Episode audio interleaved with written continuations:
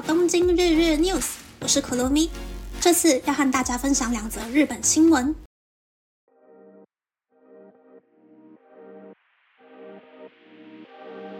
第一则新闻是 u c h o Ginko 邮政银行宣布抛售百分之二十九的股票。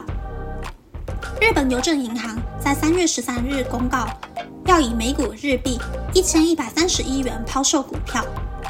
完成交易后，原先保有的股份将从百分之八十九降至百分之六十，并且达到在东京证券交易所规模最大的 Prime 部门上市的门槛。另一方面，完成本次交易后，日本邮政公司将获得大约日币一兆元的资金。但之前收购澳洲拓领集团，以及在二零二一年出资乐天集团的日币一千五百亿后，并未获得回收的日本邮政公司，有机会将本次抛售股票的营收使用在股东红利分配上。第二则新闻是，在意周遭眼光的人们，估计到夏天才能拿到口罩。即使日本在三月十三日解除口罩令，但专家表示，短时间内人们因为在意周遭的眼光，依旧会戴着口罩。但是在五月的 Golden Week 黄金周连假过后，人们就会慢慢拿掉口罩。有一份针对二十五到五十九岁男女共五百一十六人的调查显示，百分之二十七点八的人回答会继续戴口罩，百分之六十六点七的人回答会按照场合决定要不要戴口罩，只有百分之五点五的人回答不会再戴口罩。一桥大学医疗经济学副教授高久林英表示，会配合周遭。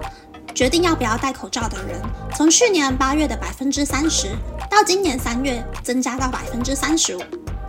但在流感和花粉季结束前，戴口罩的人应该还是比较多。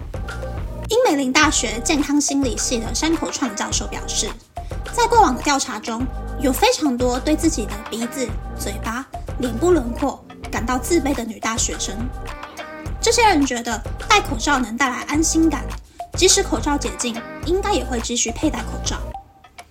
但在黄金周连假过后，在外拿下口罩的人们会慢慢的倾向不戴口罩。只要日本有一半以上的人不戴口罩，那么戴口罩的人数应该就会立刻减少。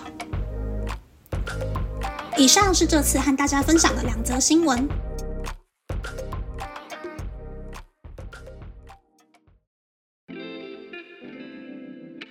第一则新闻呢，很多媒体都在推算日本邮政公司这一次卖股票背后的动机是想要趁邮政民营化之后，在东京证券交易所上市所采取的行动。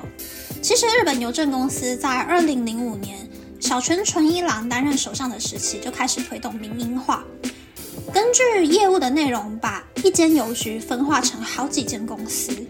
不过呢，其实大家都知道，邮局只靠卖邮票是赚不到钱的，所以民营化之后的日本邮局财政状况并不是很乐观。而创立于清光绪十四年刘铭传时期的中华邮政公司呢，虽然有很多业务都慢慢的外包给了外面的人力公司，但是呢，光靠卖邮票呢是赚不到钱的。但目前呢，依旧还是公家公司。所以呢，我到现在都还是很佩服台湾那些骑着摩托车风雨无阻、每天送信的邮差叔叔们。第二则新闻则是戴不戴口罩的话题。那我自己呢，对于自己的脸，尤其是几乎没有山根的鼻子呢，不是很有自信。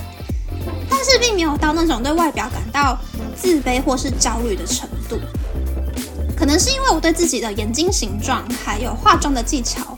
还蛮有信心的，所以我觉得戴口罩的时候，有时候会觉得看起来好像蛮好看的样子，有一点点清冷，有一点点有气质的感觉。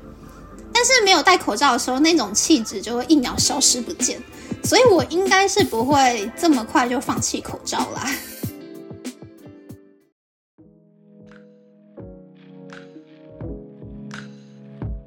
接下来想要和大家分享一些些关于邮局的话题。上一次有说到呢，我在学生时期很幸运得到了去京都念书的机会，所以呢，那个时候我还记得，我们第一天到了京都，把行李塞到宿舍之后，带队的老师呢，他就说我们每个人身上呢都带着从台湾带来的一大堆现金，很不安全，就把我们全部的人带到学校附近的邮局去开户头，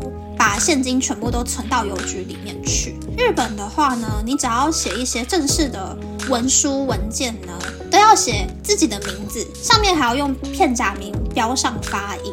那我们每个人的名字都是中文嘛？大家也不知道自己的发音是什么。我还记得那个时候，就是邮局柜台的小姐呢，她就很认真的听着我们每个人不停的 repeat 自己的中文名字，让我们每个人取了最接近的片假名发音。我们每个人办户头的名字呢，都是那个邮局柜台小姐帮忙取的。我自己等到之后来日本上班，要办一些薪水账户啊，或是有一些资料要填写的时候呢。都还是用学校附近那间邮局的柜台小姐帮我取的片假名发音。那么，那么这次的分享就到这边啦。不知道大家喜不喜欢这样的节目呢？欢迎大家留言和我分享你的想法。喜欢这个节目的朋友可以订阅东京日日 news，然后追踪东京日日 news 的 Instagram，看今天的延伸内容哦。拜拜。